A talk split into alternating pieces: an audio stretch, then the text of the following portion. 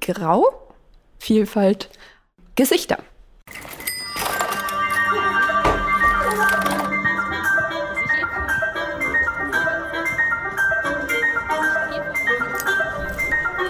Gesichter zeigen. Vielfalt stärken. Von der Hochschule für Musik und Tanz Köln. Herzlich willkommen zum Podcast Gesichter zeigen von der Hochschule für Musik und Tanz. Ich bin Maurice, ich bin 21 Jahre alt, ich studiere Musik und Religion auf Lehramt und ich freue mich sehr, dich hier heute begrüßen und interviewen zu dürfen. Und vielleicht möchtest du dich einfach mal selber vorstellen. Ich heiße Sophia Kadajani, äh, studiere Lehramt mit Musik und Mathe. Ja, mein Hauptfach ist instrumentale Komposition. Genau, und sonst Gesang und Klavier hat man ja auch noch dazu. Und du bist im AStA tätig, oder? Ja, genau. Also im Referat für Soziales, Antidiskriminierung und Gleichstellung. Wir, uns ist wirklich aufgefallen, dass das AStA eigentlich noch nie in dem Podcast vorkam und dass eigentlich noch nie jemand von dem AStA überhaupt interviewt wurde. Was sind da so deine Aufgaben? Hauptsächlich die Vorbereitung des Vorbereitungskurses für die Aufnahmeprüfung der neuen Lehramtsanwärterinnen. Und ansonsten arbeitet man auch sehr viel mal mit den anderen Referaten zusammen. Und da hatten wir jetzt beispielsweise eine Vortragsreihe zur Antidiskriminierung, also auch für die Diversity Week und auch eine Nachhaltigkeitsvortragsreihe. Die eine war ja im Mai. Ja, das passt ja eigentlich perfekt zum Thema, weil äh, der Mai ist ja sozusagen auch der Diversity Month. Und dort hatten wir eine Vortragsreihe mit verschiedenen Vorträgen und Beiträgen, also auch zur Antidiskriminierung. Und gezeigt wurde auch der Film In Between the Obvious, der auch von verschiedenen Studierenden der HFMT gemacht wurde, von verschiedenen Standorten. Also das ist sehr, sehr empfehlenswert, wirklich anschauen. Das war echt schön. Ein bisschen schade war, dass ähm, eben leider die Vorträge nicht so gut besucht waren, aber naja, mitten im Semester natürlich, ne? Aber sollte auf jeden Fall wissen, sowas existiert und wird es auch hoffentlich bald wiedergeben. Und ansonsten sind wir gerade auch so ein bisschen dabei, dass man äh, Unisex-Toiletten schaffen soll in allen Standorten. Ja, ansonsten auch so spannende Sachen wie das Kulturticket, was dann auch mit verschiedenen anderen Unis so im Raum Köln ausgehandelt wird. Wie lange arbeitest du überhaupt schon im AStA? Seit genau einem Jahr. Also man selber wählt hier das Studierendenparlament und dann äh, wählt dieses den AStA, die AStA-Mitglieder. Und es war auch ganz witzig, wie ich da reingerutscht bin, weil ich war bei der äh, Eröffnung vom Semester und dort hat die äh, naja, AStA-Präsidentin ihm gesagt, dass ein paar Referate noch unbesetzt sind. Und dann dachte ich mir so, jo, kann man ja machen, voll direkt Soziales. ähm, hab dann nachgefragt, ja, war halt noch nicht besetzt und dann war ich im Master. So. Wie nimmst du die Atmosphäre hier an der Hochschule generell wahr zwischen Musiker in zu MusikerInnen. Also ich würde sagen, dass es hier bei uns an der Hochschule schon besonders ist und dass die Atmosphäre schon eine andere ist, sage ich mal, als wenn ich jetzt zur Uni gehe. Empfindest du das genauso? Also ich, ich verstehe das total. Ich, ähm, ich weiß gar nicht, ob es so vielmehr die Räumlichkeit ist, dass alles dort viel riesiger ist. Natürlich, also die haben ja auch so viele Studierende dort. Ne? Also bei mir in Mathe wir saßen mit 600 Leuten in einer Vorlesung und hier halt manchmal mit sechs. Das ist halt echt schon ein extremer Unterschied. Und man, ja, also alles hier ist einfach viel persönlicher. Und ich glaube, dass das auch super viel ausmacht, weil man hat so irgendwie sein, es hört sich jetzt sehr romantisiert an, aber so irgendwie sein kleines Nest. Ja. Und es ist halt auch irgendwie oftmals so ein viel sichererer Rahmen. Wir haben auch darüber geredet, über Herkunft, musikalische Herkunft und auch über musikalische Ausbildung. Könntest du in ganz kurzen Worten deinen musikalischen Lebensweg beschreiben? Boah, gute Frage. ähm, also meine Familie ist halt gar nicht musikalisch. Und, naja, ich habe halt früher also mit klassischer Gitarre angefangen, hatte irgendwann einen Unfall mit meiner Hand, konnte keine Gitarre mehr spielen. Das war ein bisschen traurig. Und ähm, genau, also finanziell war es halt ähm, mal ein bisschen schwierig. Deshalb konnte ich mir dann Klavier irgendwie nur selber beibringen auf so einem kleinen Kinderkeyboard. Richtig süß eigentlich. Ähm, genau, und irgendwann, als ich dann selber arbeiten konnte und ähm, in die Studienvorbereitung reingehen durfte, weil durfte ich am Anfang nicht. Also die Dame meinte damals zu mir so, nee, du wirst nie Musik studieren. Einfach weil ich halt nicht so einen krassen Background hatte. Und ähm, genau, dann hat das Gott sei Dank irgendwie doch geklappt. Und ähm, ja, also das, das soll sich jetzt irgendwie nicht so anhören, so, boah, war voll schwer für mich und so. Uh. Nee, sondern für mich ist das einfach der Hintergrund super, super wichtig, auch einfach, um daraus zu lernen, weil wie zum Beispiel jetzt die Vortragsreihe Nachhaltigkeit. Eine Nachhaltigkeit bedeutet ja nicht nur, also irgendwie auf die Natur zu achten und auf die Ressourcen, sondern auch irgendwie, naja, Bildung auch als Ressource zu sehen und dort Möglichkeiten zu schaffen, wo sie andere Kinder vielleicht nicht haben. Ne? Und das, ja, weiß ich nicht, ist halt für mich immer so die Frage, wie kann man das einfach viel zugänglicher für die Menschen gestalten, die eben nicht aus ihrem Umfeld oder aus welchen anderen Gründen eben diese äh, Möglichkeit nicht haben. Ja, ich kann auf jeden Fall nachvollziehen, was du gerade gesagt hast. Ich meine, wenn man seinen Musikunterricht nicht bezahlen kann, dann ist man auf jeden Fall aufgeschmissen. Hier vor allen Dingen bei der Eignungsprüfung, würde ich sagen. Ja, total. Ich hatte letztens einen Gig gehabt und dann hatte ich halt ein Instrument dabei und da hat mich so ein äh, ja, etwas jüngerer Junge angesprochen und war so, ja, hallo, was spielen Sie denn so? Und dann sind wir ins Gespräch gekommen und es hat sich einfach herausgestellt, dass er selber total gerne Musik studieren würde, aber naja, ihm wird halt nicht so die Möglichkeit dazu gegeben. Und vielleicht ist es auch einfach mal wert nachzudenken, okay, wo kann man denn vorher ansetzen? Halt Leuten irgendwie was zurückzugeben, auch eben ohne Geld und Möglichkeiten dort zu schaffen, wo es vielleicht keine gibt wenn man da vielleicht auch ansetzen könnte mit mehreren Menschen zusammen. Also hört sich immer so total optimistisch an, ja, man kann total viel bewegen. Aber nee, gar nicht. Ich finde schon irgendwie der Gedanke, mal was anders zu machen, das ist halt auch schon eine Bewegung. Auf jeden Fall, ja.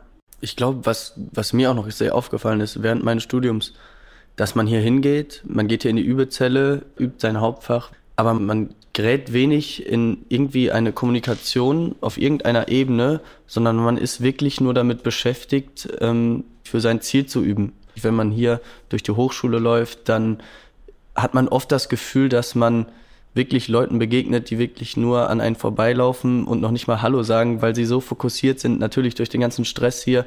Es herrscht hier ein Stress und es herrscht hier auch so ein gewisser Leistungsdruck.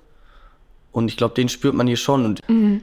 Total, bin ich voll bei dir. Oftmals, ich weiß nicht, ob es dir auch so geht, aber oftmals geht es mir halt so, dass ich denke, oh Gott, ich bin jetzt die Einzige, die hier nichts auf die Kette bekommt. Ja, auf jeden Fall. Auf alle jeden anderen Fall. kriegen das hin, ich muss das auch hinkriegen. Genauso fühle ich mich manchmal auch, dass du dich manchmal einfach so fühlst, als ob du hier einfach lost wärst und einfach nur der Einzige wärst, der wirklich hier irgend, irgendeine Aufgabe nicht versteht. Und das ist, glaube ich, vielleicht auch wichtig, also ich glaube, das ist wichtig, weil wir halt unterschiedlich sind, dass wir unterschiedliche musikalische beziehungsweise generell unterschiedliche Talente haben und dass man diese nicht einfach vergleichen kann. Und ich glaube, das ist sehr wichtig in dem Studium und generell in, in einem Lebensweg. Total, das ist einfach so ein wichtiger Punkt. Ich glaube, in seinem Kopf bildet man sich oftmals so dieses, na, bloß funktionieren und bloß irgendwie ähm, ja nicht auffallen. Weil so ging es mir am Anfang des Studiums auch. Also ich wünschte, jemand hätte mir mal gesagt, so, jo, drück mal ein bisschen auf die Bremse. Ne? Das, man kann halt nicht die gleichen Ambitionen haben. Zum Beispiel bei uns Lehrämtlern ist ja, man studiert noch ein Zweitfach dazu. Ja. Und alles andere drum und dran. Klar, andere Fächer haben natürlich auch ihre, ihre Fülle. Ich glaube, was ich auch selber erfahren habe, jetzt in den vier Semestern, die ich jetzt auch hier studiere, dass man wirklich einfach manchmal Abstriche machen muss. Mhm. Du kannst nicht alles schaffen. Es gibt so viele Möglichkeiten, die man studieren kann. Es gibt so viele Möglichkeiten, was du jetzt machst und wo du dran feilst und was du noch besser mhm. machen kannst. Und ich glaube, es ist wichtig zu wissen, dass man wirklich Prioritäten setzen muss und auf sein Ziel fokussiert ist und ich sage nicht auf diesen Weg. Also es, man kann nicht mhm. alles perfekt machen. Das auf jeden Fall. Und da, also Dialog ist halt so was Wichtiges, weil auch mit den Fachbereichsleitungen oder Studiengangsleitungen, das bin ich auch super, super dankbar für, weil das so wundervolle Menschen sind, mit denen man sowas auch wirklich, also keine Scheu haben muss, ja, mit sowas auch zu besprechen. Ne? Wenn man nicht einmal studiert hat, hat man ja vorher nicht studiert. Also man weiß nicht, wie manche Dinge ablaufen. Und das, was du gesagt hast mit den Prioritäten, ist auch super wichtig.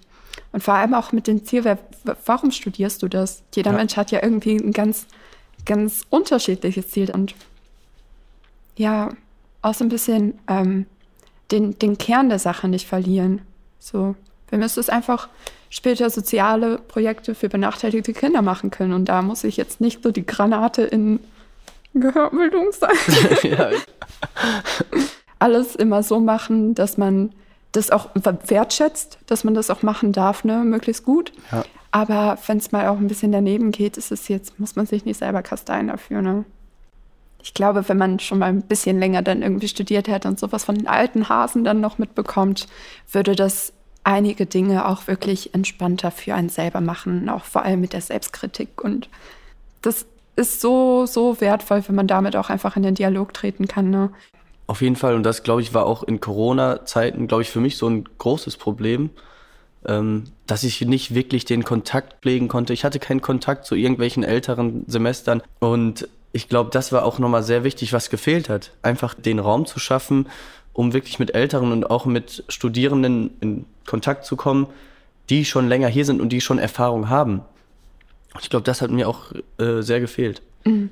Es ist halt auch so wunderschön irgendwie am Aster, weil man, also gerade diese Verbindung, die du ansprichst, die man so den Menschen schafft, natürlich wir untereinander als Referate, aber auch eben, man, man hat ja irgendwie so seinen Kreis an Menschen und auch neue, die dazukommen und dass man da alle Stränge irgendwie mitnimmt und auch zusammen verbinden kann. Und das, das wäre auch super, super schön, wenn, also sagt uns einfach, was euch fehlt, jetzt auch für den zukünftigen Astern ich kann selber von mir sagen, ich habe es auch auf jeden Fall jetzt in den letzten Wochen wieder gemerkt, kurz vor dem Semesterende.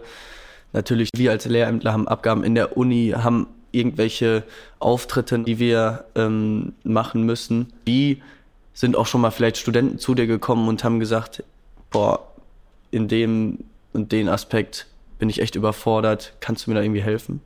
Was habt ihr vom ja, Aster für Beratungsstellen genau. oder wo können wir uns dran wenden als Studenten, wenn wir mhm überfordert sind? Also immer sehr, sehr gerne eine Mail schreiben. Dann gibt es natürlich auch äh, spezifischere Sachen wie die psychologische Beratung vom Studierendenwerk. Und es gibt Vertrauensdozierende, kann man auch immer hingehen. Aber auch bei mir war das zum Beispiel so die Barriere, dass ich dann immer dachte, oh nein, ich bin jetzt die Einzige. Und vielleicht hilft es dann mal schon eher mit jemandem zu sprechen, der gerade auch studiert. Und naja, mit, man tauscht sich auch aus untereinander, ne, auch im Semester oder so. Vielleicht hat man eine engere Beziehung zu jemandem und da einfach auch herzliche Einladung. Wir sitzen alle im selben Boot, so. Ja. Ne? Das ist nochmal ein sehr wichtiges Thema, was du jetzt gerade ansprichst. Dass, dass wir ja eigentlich auch auf euch zukommen müssten mit unseren Problemen. Ihr wisst ja gar nicht, was, was uns betrifft, was sind unsere Probleme, was sind unsere Sorgen.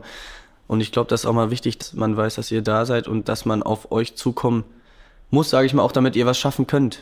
Ohne den Dialog, ohne mit euch mhm. geredet zu haben, kann da nichts passieren oder nichts kommt von eurer Seite. Nur was, was ihr aus eurer subjektiven Wahrnehmung empfindet. Mhm. Klar, man versucht halt bestmöglich die Interessen abzudecken, aber weiß ich, man kann halt nicht in alle Köpfe blicken, ne? Richtig. Deshalb das einfach mal als Einladung sehen. Falls ich euch jetzt erreichen möchte vom Asta, wo genau kann ich euch überhaupt erreichen? Also ihr könnt uns natürlich erstmal auf der Homepage der HFMT finden, dort unter Asta und dort findet ihr auch einen Link zu unserer eigenen Homepage. Da sind alle E-Mail-Adressen aufgelistet, der Referate. Also könnt einfach ganz entspannt eine E-Mail an uns schreiben oder auch gerne bei einer der Sprechstunden vorbeikommen. Die hängen auch im Asta-Büro. Wer nicht weiß, wo das ist, das ist in der Dagobertstraße, einfach links runter vom Hinterausgang. Und ansonsten sind wir auch noch präsent auf Instagram oder ne, also im Glaskasten neben dem Eingang oder oben auch in der Mensa. Und wenn ihr jemanden kennt, der im Oster ist, dann könnt ihr euch, also könnt ihr uns auch immer ansprechen, wenn ihr uns auf dem Flur findet. Ich bedanke mich auf jeden Fall, dass du hier warst und dass du so offen mit den ganzen Themen und Fragen, die ich dir gestellt habe, umgegangen bist. Und ich hoffe, wir konnten einen sehr guten Eindruck in den Aster geben. Und ich freue mich auf jeden Fall auf weitere offene Dialoge mit anderen Studierenden und mit einem großen Raum, den ihr hoffentlich nochmal in der Zukunft schaffen könnt, wo man sich unterhalten kann. Danke dir an dieser Stelle. Ja, danke, dass ich dabei sein durfte. Das war ein Podcast der ganzen Reihe. Gesichter zeigen, Vielfalt stärken, der Hochschule für Musik und Tanz Köln. Hört gerne auch in die anderen rein. Wir freuen uns.